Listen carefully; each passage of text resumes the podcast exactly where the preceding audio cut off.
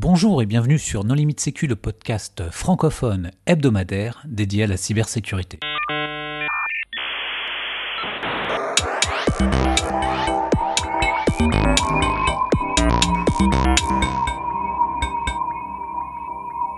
Alors aujourd'hui, nous allons parler d'analyse de fichiers exécutables avec euh, Régis Lost. Bonjour Régis. Bonjour. Et Jean-Yves Marion. Bonjour Jean-Yves. Bonjour. Pour discuter avec eux, les contributeurs non limite sécu sont Nicolas Ruff. Bonjour. Marc-Antoine Ledieu. Bonjour. Hervé Schauer. Bonjour. Marc-Frédéric Gomez. Bonjour. Et moi-même, Johan Uloa. Alors Régis, est-ce que tu voudrais bien te présenter? Oui, merci. Mais déjà, merci de nous recevoir. Euh, donc, je m'appelle Régis Lost, je suis le président de la société Cyberdetect. Euh, Cyberdetect est une société issue d'un laboratoire de recherche. Euh, on est euh, les premiers à industrialiser des technologies qui viennent du lauréat, c'est pour ça que Jean-Yves est là, il va se présenter, autour de l'analyse de malware.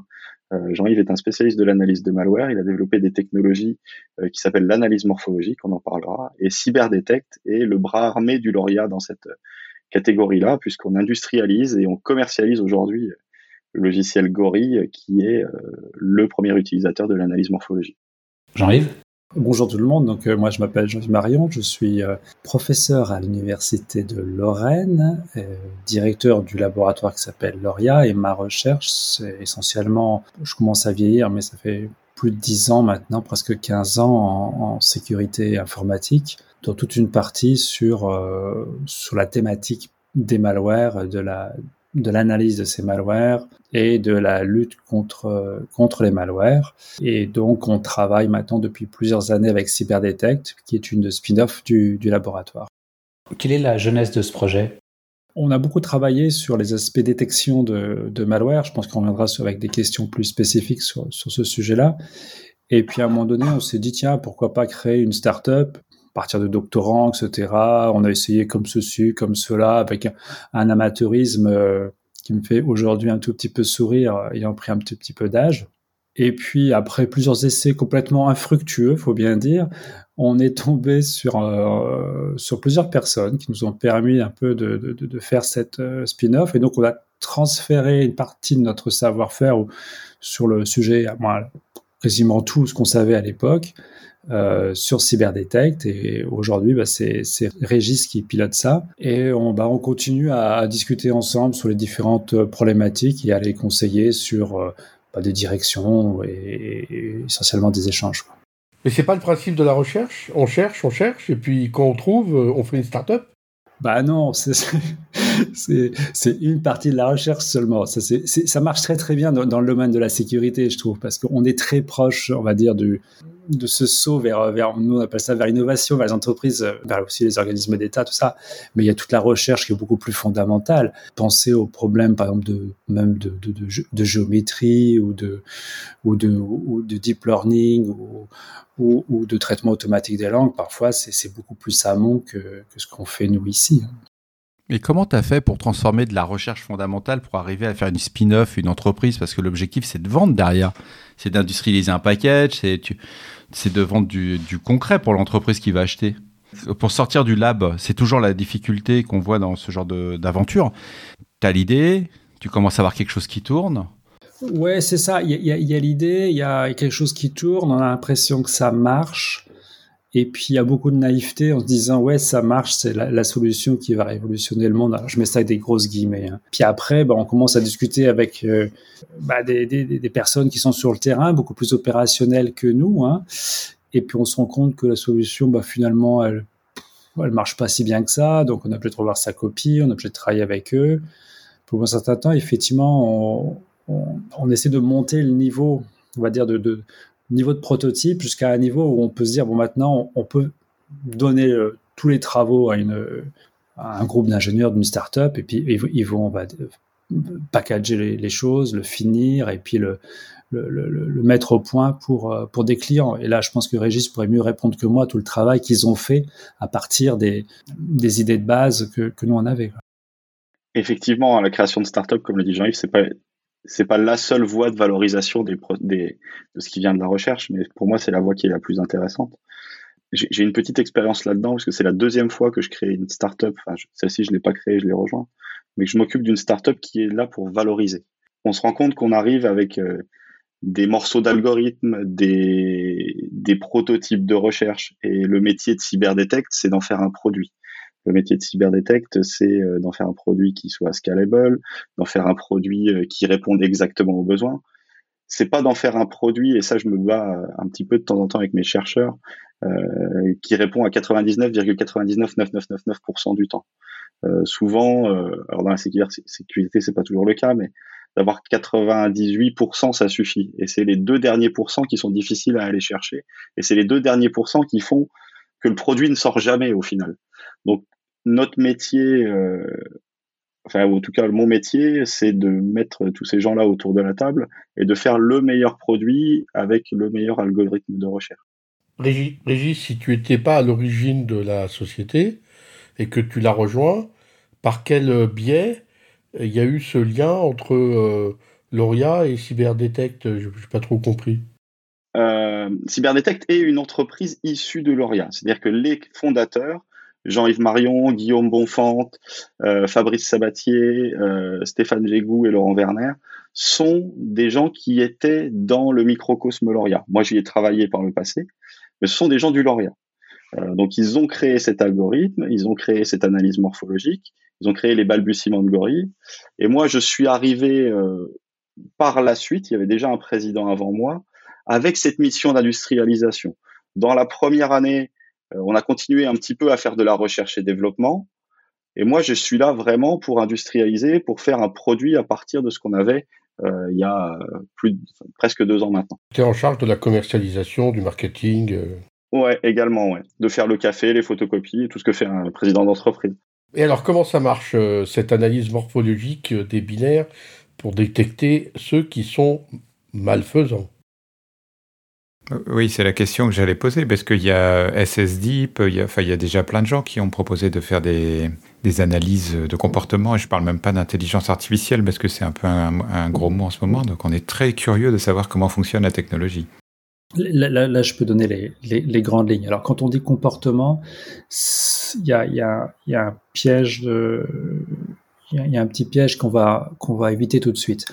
Euh, quand on dit analyse comportementale, en plus dans le domaine du virus, on pense souvent euh, au comportement euh, par rapport au système d'exploitation sur lequel il tourne, aux appels de, de, fonctions par exemple, aux, aux, appels des API. Et puis on a des espèces de signatures et on essaie de se dire tiens il est en train de faire ceci et donc on va le bloquer parce qu'il n'a pas le droit d'avoir tel type de comportement. Nous notre approche elle est, elle est pas comme ça. Vraiment, l'idée de base, et c'est là que c'est vraiment de la recherche fondamentale, c'est de se dire, voilà, j'ai un binaire, je veux savoir ce qu'il fait. Je veux savoir ce qu'il fait, euh, c'est-à-dire je, veux essayer de comprendre effectivement quelle est la séquence des appels système, mais pas simplement aussi, qu'est-ce, qu'est-ce que son code fait.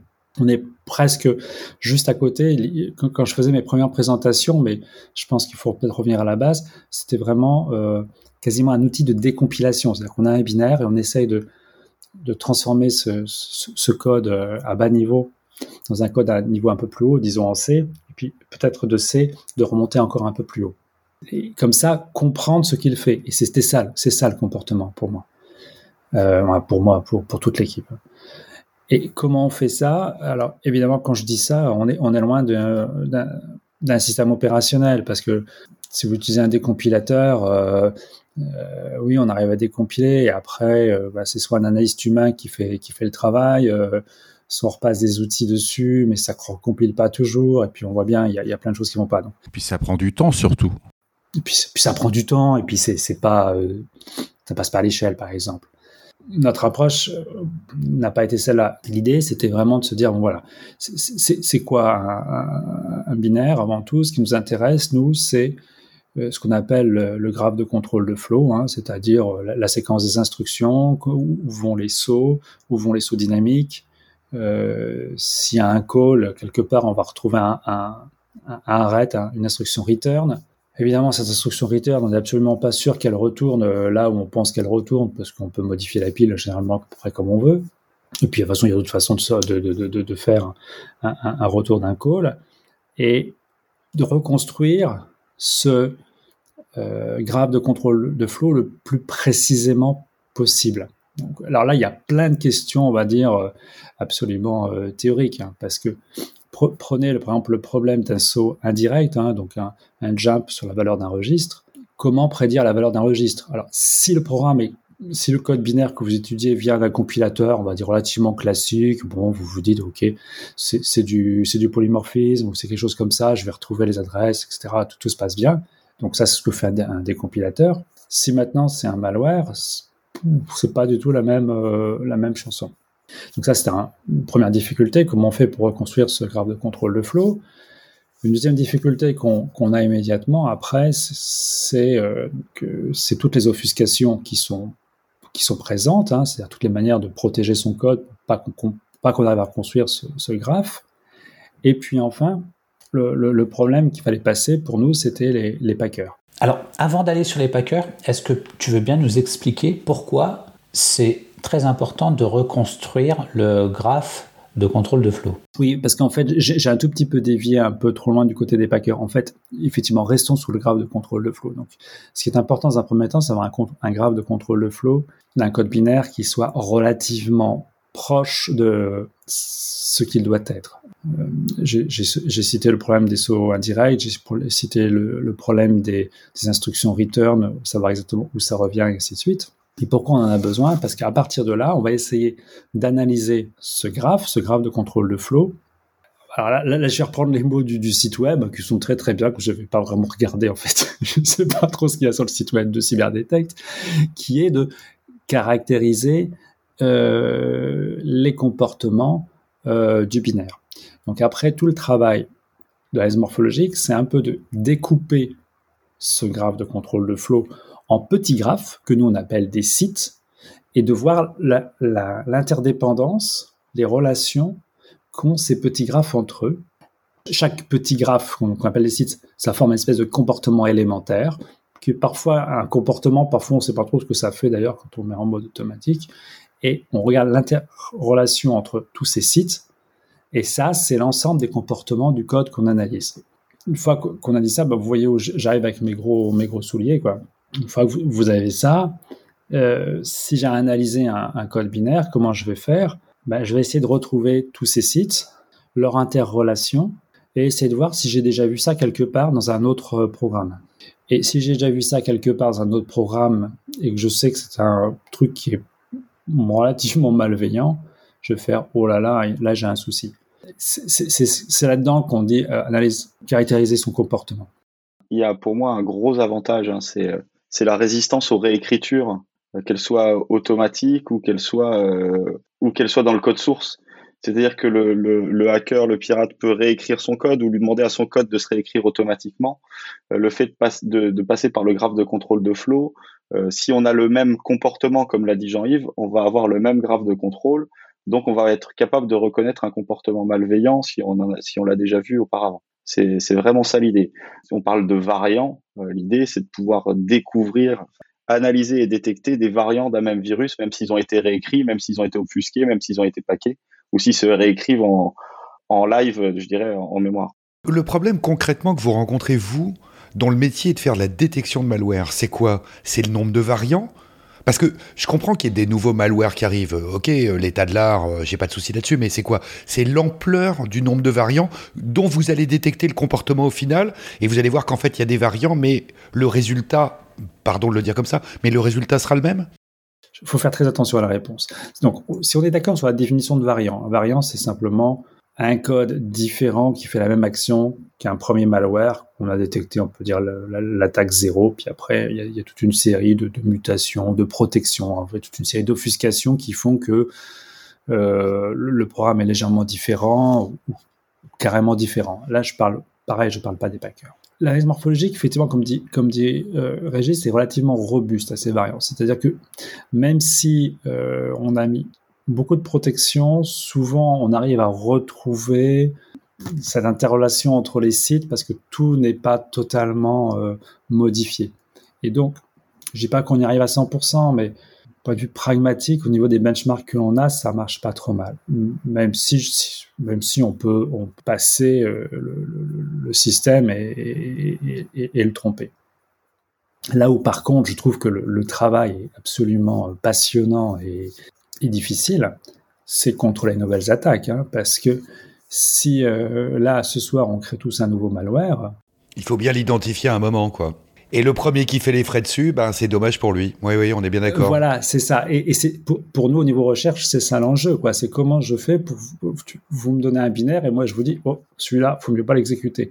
Est-ce que c'est pas un petit peu présomptueux dans, dans l'histoire de l'informatique de vouloir prédire absolument la nouvelle menace ou cible de menace? Parce que c'est, comment c'est un peu crier au loup, quoi. C'est. Euh, un malware qui n'existe, qui va être inventé avec un nouveau mode opératoire, qui s'appuie sur des technos différentes, sur des façons de penser différentes, c'est c'est juste comme deviner euh, les chiffres du loto, quoi. C'est une utopie. Non, mais surtout, ça a été prouvé indécidable. On ne peut pas classifier un, binaire en étant malware ou pas de manière prouvable. Est-ce que ça vaut pas la peine de se concentrer sur la réactivité par rapport à une nouvelle menace qui est découverte? Un petit peu, un nouveau virus apparaît plutôt que de. C'est très dur au niveau recherche de se dire non, on va, on va travailler sur un algo qui va permettre de, de trouver des dérivés, quoi.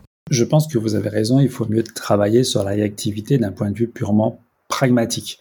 Et donc, je pense que c'est normal que Cyberdetect, par exemple, je ne peux pas parler à la place de Régis, mais travaille plutôt sur la réactivité, euh, la, la, la, vitesse de, de créer une, une, des signatures, etc. Je pense qu'il en parlera.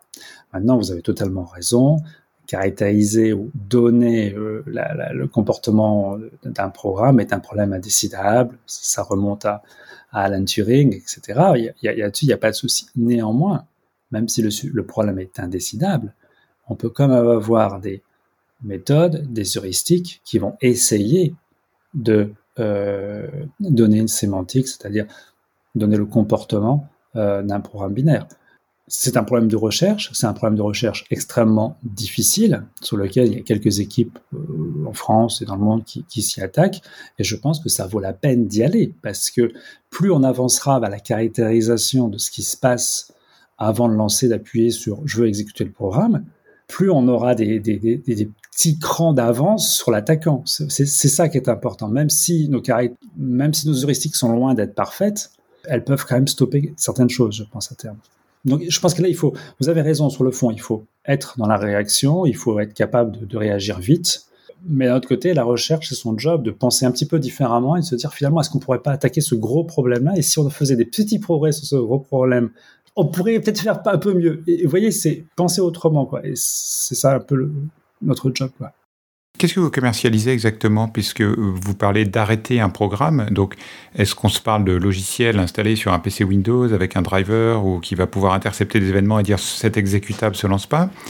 Ou est-ce que c'est l'étape d'en dessous C'est-à-dire, est-ce que c'est un outil d'analyse destiné à des analyses malware qui va dire voilà, ce fichier que vous avez reçu, il a 98% de similarité avec un malware connu et donc.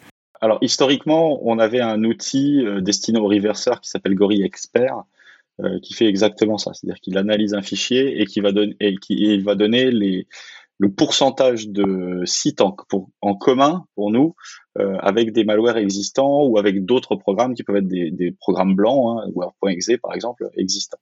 C'est un outil qui est en ligne de commande, qui est assez compliqué à utiliser euh, et euh, qu'on va vendre euh, à nos amis des renseignements, à certaines, à certains socs, vraiment à des gens qui sont vraiment très pointus du système. L'idée également, hein, ça a été de commercialiser quand on a vendu 5 gorilles experts dans une année. on n'est pas loin d'être au, taquet. L'idée, c'est de proposer un outil qui soit un outil plus, alors je vais pas dire grand public, mais qui soit interfaçable avec des solutions du marché. Euh, donc on a développé un outil qui s'appelle aujourd'hui Gorille Cloud, qui est un outil qui est un outil serveur euh, avec une API et euh, à cet outil, on peut lui pousser en automatique euh, des exécutables et Gori va répondre sur le caractère malveillant, mais également toujours sur la caractérisation, donc ces pourcentages de, de, similarité avec des malwares connus ou avec des outils connus. La grosse force, la grande force de, de ce Gori Cloud, c'est de pouvoir, comme je l'ai dit, s'interfacer, euh, c'est s'interfacer avec euh, des orchestrateurs d'antivirus, s'interfacer avec euh, des EDR, s'interfacer avec des outils dans des SOC. Et c'est là où on n'est qu'une petite partie de la chaîne de protection et de la chaîne de détection. On va détecter les similarités dans des binaires et c'est notre métier, c'est notre niche. C'est là où on essaye de bien, de bien travailler. Donc interfaçons-nous avec des solutions existantes pour améliorer, renforcer la surface de détection globale des, euh, des systèmes de protection. Moi, je voudrais juste comprendre, quand vous parlez de, de, de graphes de contrôle de flot, euh, je vois à peu près le principe de ce que fait votre outil, mais derrière, ça veut dire quoi? Vous allez faire des empreintes, euh, genre des empreintes cryptographiques Parce que depuis que j'ai compris ce que c'était, je suis trop fier de l'utiliser, ce mot-là, mais bref. Non, mais vous faites des empreintes et vous allez comparer dans une base de données d'empreintes le comportement d'un binaire par rapport à ce que vous auriez déjà pu voir C'est comme ça que vous procédez?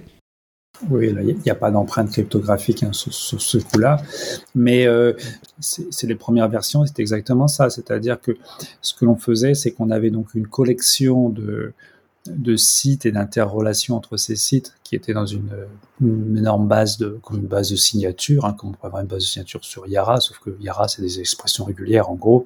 Là c'était des, choses beaucoup plus euh, complexes.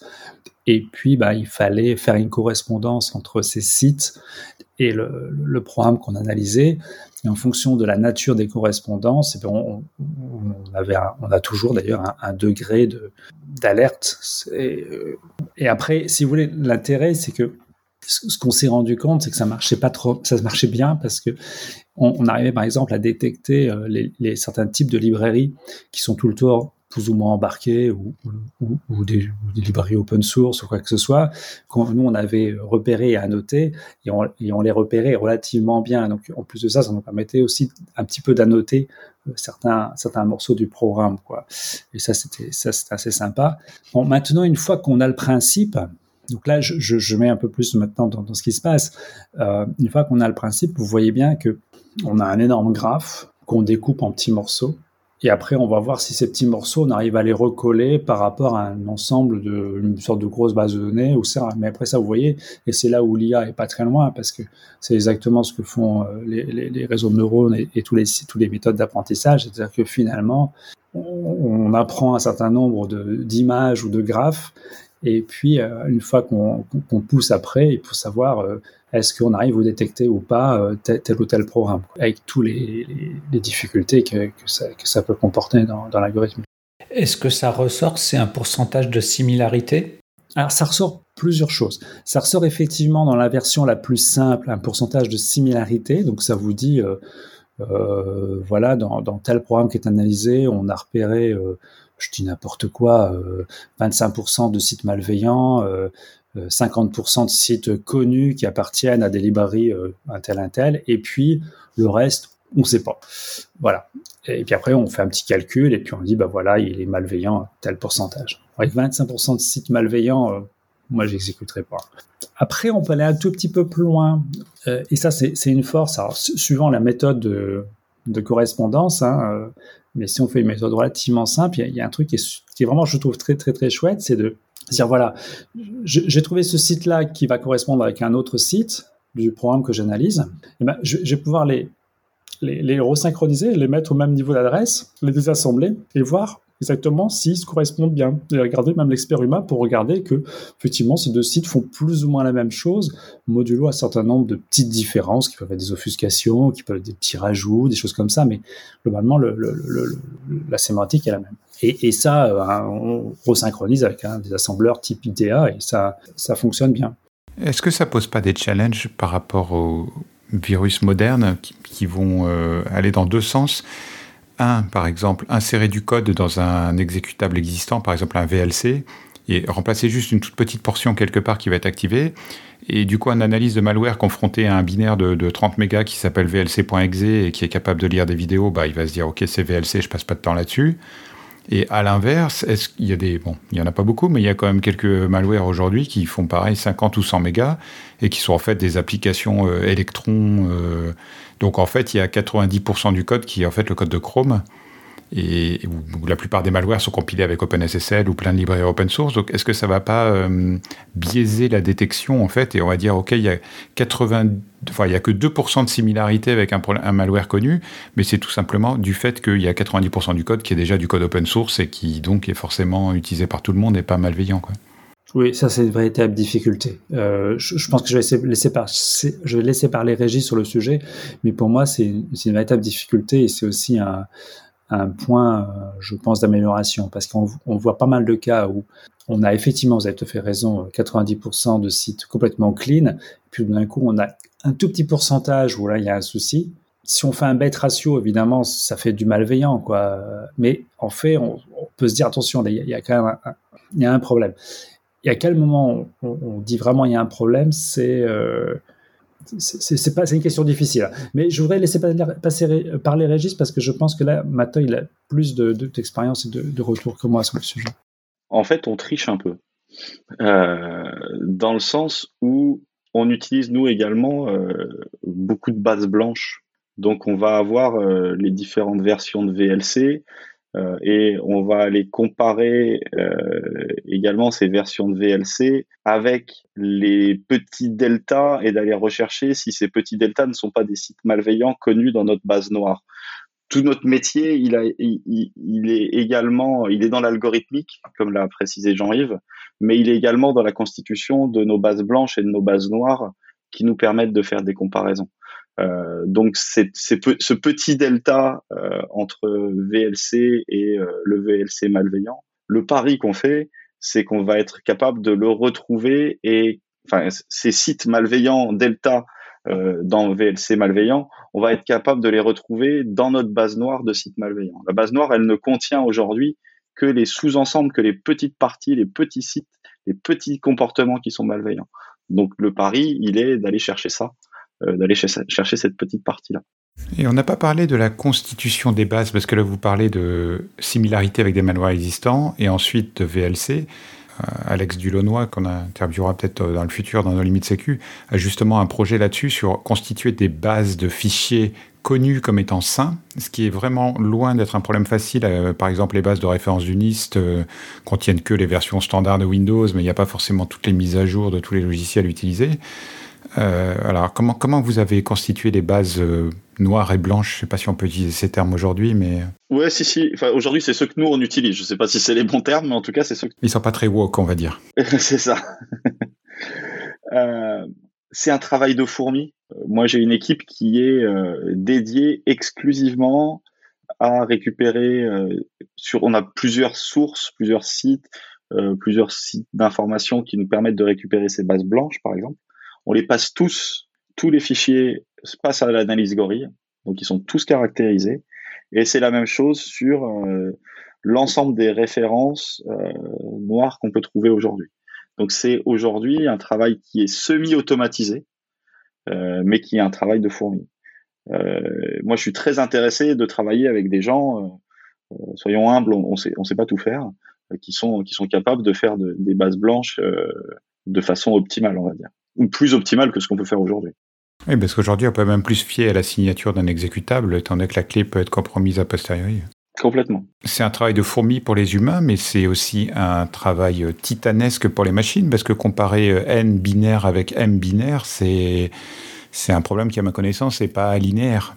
Enfin, je veux dire, classifier des, des, millions de nouveaux fichiers chaque jour, ça demande une puissance de calcul assez euh, importante. Surtout que je ne sais pas ce que vous stockez comme information sur le binaire, est-ce que vous avez besoin de conserver le binaire d'origine ou est-ce que vous pouvez compacter le binaire à une sorte de représentation sous forme de graphe qui prend moins de place? Parce que sinon, ça veut dire aussi stocker tous les binaires euh, dans leur forme d'origine quelque part pour pouvoir les repasser à l'itération suivante de l'outil. Moi, je peux répondre sur les aspects algorithmiques. Je laisserai Régis parler de comment il stocke ses binaires, etc. Ça, c'est celui du travail d'entreprise. Euh, cela dit, je, me moque un peu doucement, mais euh, si, je reviens avant de parler d'algorithmique, la, la, question d'avoir des bases de goodware et des bases de malware et des bases de packer et les binaires qui correspondent, etc. Ça, ces données-là sont extrêmement euh, importantes et, et la recherche en, en, a besoin. Nous, on a des bases de, effectivement de malware, on a des bases de goodware, mais elles sont pas forcément complètement à jour, euh, etc. Donc, toute initiative qui apporterait une base de goodware serait euh, vraiment euh, une plus-value incroyable pour nous, hein, et, et, pas que nous, hein, je pense que toute la communauté scientifique. Maintenant, pour répondre sur les aspects algorithmiques, effectivement, à partir du moment où on fait du, matching de graphes, hein, les correspondances entre des graphes et savoir, euh, en gros, on peut se dire, tiens, en n'y pensant pas trop, comme ça rapidement, on dit, oh là, c'est un problème d'isomorphisme de graphes, euh, c'est extrêmement complexe. En fait, oui et non, parce que premièrement, c'est des graphes très particuliers, ces graphes de contrôle de flow, hein, ils sont souvent euh, ils ont une structure bien, particulière, ils ont souvent une racine, ils sont souvent dirigés, etc. Donc la complexité là s'effondre. Première euh, observation. Deuxième observation, avec tout ce que l'on a fait autour des différents tests d'isomorphisme et des travaux autour qui ont, qui ont été par la suite parce que sur les problèmes d'apprentissage pour reconnaître justement euh, des graphes, on a beaucoup avancé sur le sujet et en fait, si la complexité théorique au pire cas reste toujours la même, bien entendu, toujours pareil dans le cas pratique, euh, on se débrouille pas trop mal. Maintenant, je vais laisser Régis répondre sur vraiment euh, lui quels sont ses, benchmarks en termes en termes de, de, logiciels. Aujourd'hui, on stocke pas les exécutables, par exemple sauf les exécutables malveillants qui nous semblent intéressants pour pouvoir faire, pour plus faire de la R&D sur ces, exécutables malveillants là. Euh, on stocke, Jean-Yves l'a dit, euh, exclusivement euh, la structure du graphe qui correspond à un hash de fichier. C'est ça notre notre donnée de base on a le hash du fichier, on a la structure du graphe associé et euh, les, on stocke même nœud par nœud aujourd'hui, euh, site par site, pardon, petit morceau de comportement par petit morceau de comportement, ce qui nous permet d'être beaucoup plus efficace que ça soit dans la partie euh, recherche, stockage de, de, ces choses-là. On pourrait pas tout stocker de toute façon. Oh, ça dépend si vous êtes des bons clients du cloud ou pas. Faut pas que ça brûle. Moi, je voudrais revenir à, à ce qu'a dit Jean-Yves tout à l'heure, parce que c'est un truc que je j'ai jamais compris. C'est votre problème avec les packers. Alors, pardon, hein, d'abord, je sais pas ce que c'est qu'un packer. Et ensuite, c'est quoi votre problème derrière? Alors, un packer, c'est un truc formidable. C'est quelque chose, mais, formidable, mais parce que, évidemment, je vais expliquer ce qu'est un packer, on va faire bouffe, c'est pas intéressant. Mais en fait, c'est très intéressant, un packer. Un, un packer, c'est quelque chose qui permet de paquet, donc de, de, de, de, compresser typiquement. On voit ça depuis des années, des années, depuis que je suis enfant. Il y a, il y a, les logiciels sont compressés et quand ils s'exécutent, ben, qu'est-ce que fait? On va dépaquer, c'est-à-dire qu'on va décompresser, ou alors on va le décoder parce qu'il y a une clé de chiffrement et puis on va on va afficher en vrai le code et puis là il va s'exécuter. C'est essentiellement au départ, je pense, uniquement fait pour transmettre des fichiers et, et, et les protéger lorsqu'on veut mettre une, une, clé de chiffrement dessus et puis quand on tape son truc, ben, ça déchiffre et, ça, et le programme s'exécute. Ouais. Alors, comment c'est utilisé pour les malwares? Bien entendu, c'est utilisé pour protéger le code du malware pour pas qu'on sache exactement ce qu'il fait, même qu'on le voit pas du tout. On peut avoir des programmes qui sont tout petits, donc on se dit bah a pas de souci, et puis tout d'un coup ils vont déchiffrer quelque chose et là, boum, c'est c'est pas tout à fait ce qu'on avait prévu. Évidemment aujourd'hui euh, les choses sont bien beaucoup plus compliquées, c'est-à-dire que un packer va pouvoir appeler un second packer, qui va appeler un troisième packer, un quatrième, un cinquième, Parfois, c'est un seul packer qui va générer toute une série, on va dire, de, de vagues. Nous, on appelle ça des, des, des vagues. On peut, certains appellent ça des, des, couches ou des niveaux. Des passes. Ouais, des passes, etc. Donc, euh, on peut en avoir plein. Parfois, on en a qui vont jusqu'à 600 vagues différentes avant de qu'on ait enfin la charge, le payload vers, vers, vers la vague 600 ou 601. Voilà. Euh, on a aussi des systèmes, alors et c'est là que je vais légèrement changer la notion du packer. Hein. C'est là, je pensais que j'ai dit au départ que c'était excitant et passionnant. On va par exemple utiliser aussi des systèmes de virtualisation, c'est-à-dire que finalement, qu'est-ce que c'est qu'un packer? C'est quelque chose qui va, ou un dépacker, c'est quelque chose qui va transformer une donnée dans un programme. D'accord? Donc on va voir ce, cette modification de données à programme, par exemple en déchiffrant. Mais ça peut aussi passer de données à un programme en exécutant la donnée parce que cette donnée va être supposée être un, un programme dans un autre langage de programmation. Donc on va réinterpréter la donnée parce qu'on a embarqué un interpréteur à l'intérieur du, du, du, premier noyau. Et donc comme ça, on va pouvoir faire des tours d'interprétation dans des langages qu'on ne connaît pas. Voilà. C'est tout ça qu'il faut analyser et essayer de retrouver ce fameux euh, graphe de contrôle de flow là-dedans, qui parfois euh, bah, est toujours une, quelque chose d'extrêmement délicat. Et c'est d'autant plus excitant que moi, j'appelle ça des programmes automodifiants, c'est-à-dire que à partir du moment où un programme commence à se dire, à faire que une donnée, il va modifier une donnée de telle manière à, la rendre exécutable, donc il va modifier lui-même son code. Et on peut le faire de tas de manières différentes. Et, si on écrivait des malwares, on, on, pourrait imaginer des tas de systèmes extrêmement complexes et qui rendraient l'analyse épouvantable. Heureusement, il y a relativement peu qui le font. La difficulté, c'est comment on fait une analyse d'un programme paquet, puisque au départ, on ne voit pas le programme. On voit juste la donnée chiffrée ou la donnée compressée. Voilà. Il faut donc, si on veut pas l'exécuter, il faut l'analyser de manière statique. Donc, il faut être capable de dépaquer, ce qui peut être extrêmement compliqué. Et en fait, aujourd'hui, à ma connaissance, personne ne sait vraiment le faire de manière statique, c'est-à-dire sans exécuter le programme d'une manière ou d'une autre. Sauf quand ce sont des packers connus, hein, euh, évidemment, c'est des packers codus. On a des packers, donc là, on va y arriver. Mais euh, par du temps, ça, ça marche pas comme ça. Donc là, on est obligé de passer d'un système d'analyse dynamique et c'est une autre histoire. Jean-Yves, on n'en a pas parlé tout à l'heure, euh, que ce soit l'analyse morphologique ou Gori qui l'utilise.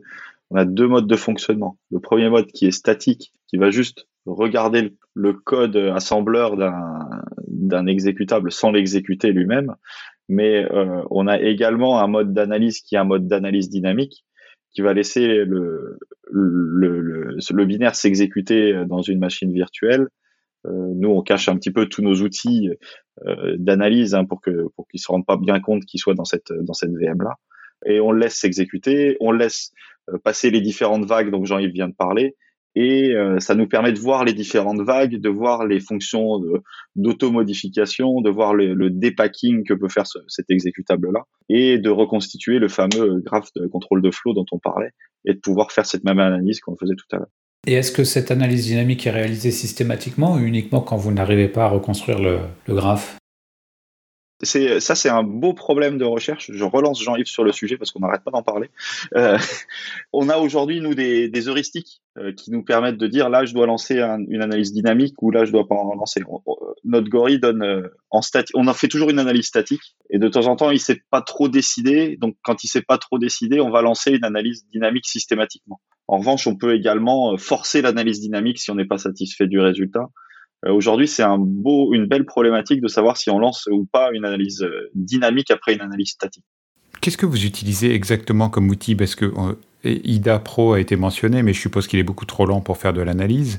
Est-ce que vous vous désassemblez avec Capstone, avec euh, du, je sais pas, il y a plein de librairies Miasm, euh, d'autres, une autre librairie en Ruby ou autre euh, Ou est-ce que vous avez refait votre propre moteur de désassemblage, par exemple? C'est quoi la technologie derrière?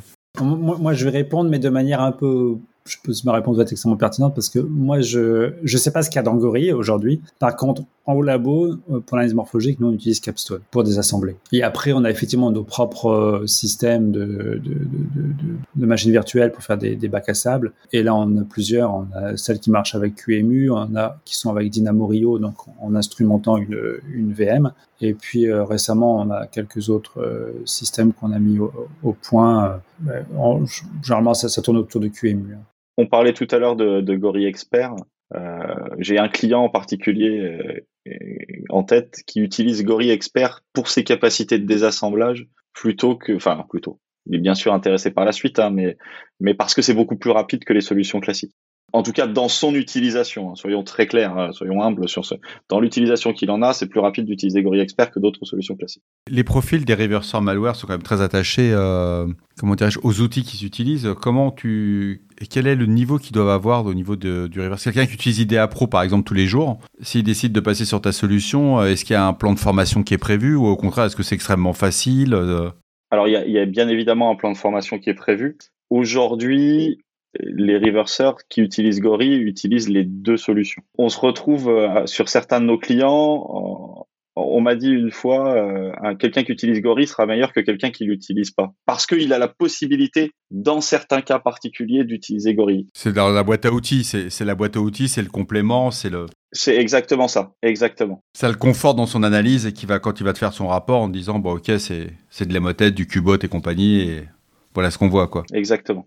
Comment vous vous comparez à la concurrence, si on peut l'appeler comme ça? Je pense, euh, bon, Bindif qui est peut-être le plus simple, mais euh, Lumina Server qui est maintenant intégré dans IDEA, ou tous les projets euh, qui sont pas tous vivants aujourd'hui, mais il y a eu beaucoup de projets open source qui faisaient de, de la comparaison de binaires, essentiellement destinés au départ à l'analyse des patchs Microsoft, mais qui aujourd'hui fonctionnent potentiellement aussi bien sur des malwares. Moi, je pense à Moabi, ça, ça me semblait ressembler vu de loin. Aujourd'hui, nous, moi, j'identifie vraiment en termes commercial un très gros concurrent qui est, le, qui est Intezer, qui est la solution israélienne qui fait à peu près la même chose que nous avec des moyens qui sont complètement différents. Je sais pas combien ils sont chez Intezer, mais euh, je pense que c'est les, les effectifs de Cyberdetect x 100, j'imagine, et, le, et un budget équivalent.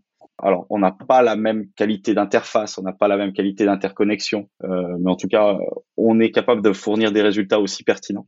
On a également un concurrent français qu'on connaît bien. Euh, je ne sais pas si je vais le dire ou je vais le dire de toute façon, il n'y a pas de souci, qui s'appelle Glimpse, que vous avez interviewé il y a, il y a quelques temps. C'est un confrère. Dans ce monde-là, on est tous, c'est des confrères. On est confrères. On est confrères avec des, je dirais, une technologie qui est différente, mais une philosophie qui est proche, qui est très très proche. Aujourd'hui, on a voilà, j'ai pas de benchmark, je sais pas quel est si est-ce qu'on est meilleur, est-ce qu'on n'est pas meilleur. Je pense que c'est aussi très dépendant de, de, sur quel échantillon on travaille, sur quel type euh, de base de données on travaille également. On parlait des bases blanches et des bases noires. Soyons humbles, on me l'a dit récemment. Et voilà, c'est un confrère effectivement, et il y a un petit peu de place pour tout le monde aujourd'hui dans ce monde-là.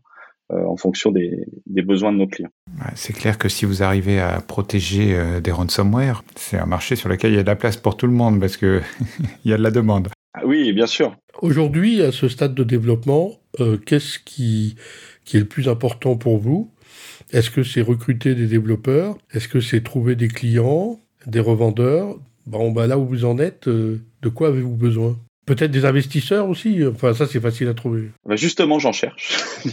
tu cherches des bons, c'est-à-dire qui qui mangent pas la société euh, tout de suite et, et qui t'en laissent les rênes je cherche des investisseurs qui ne sont pas exclusivement des investisseurs financiers, mais qui sont également des gens qui puissent nous accompagner euh, dans notre développement. Et ça, c'est très important.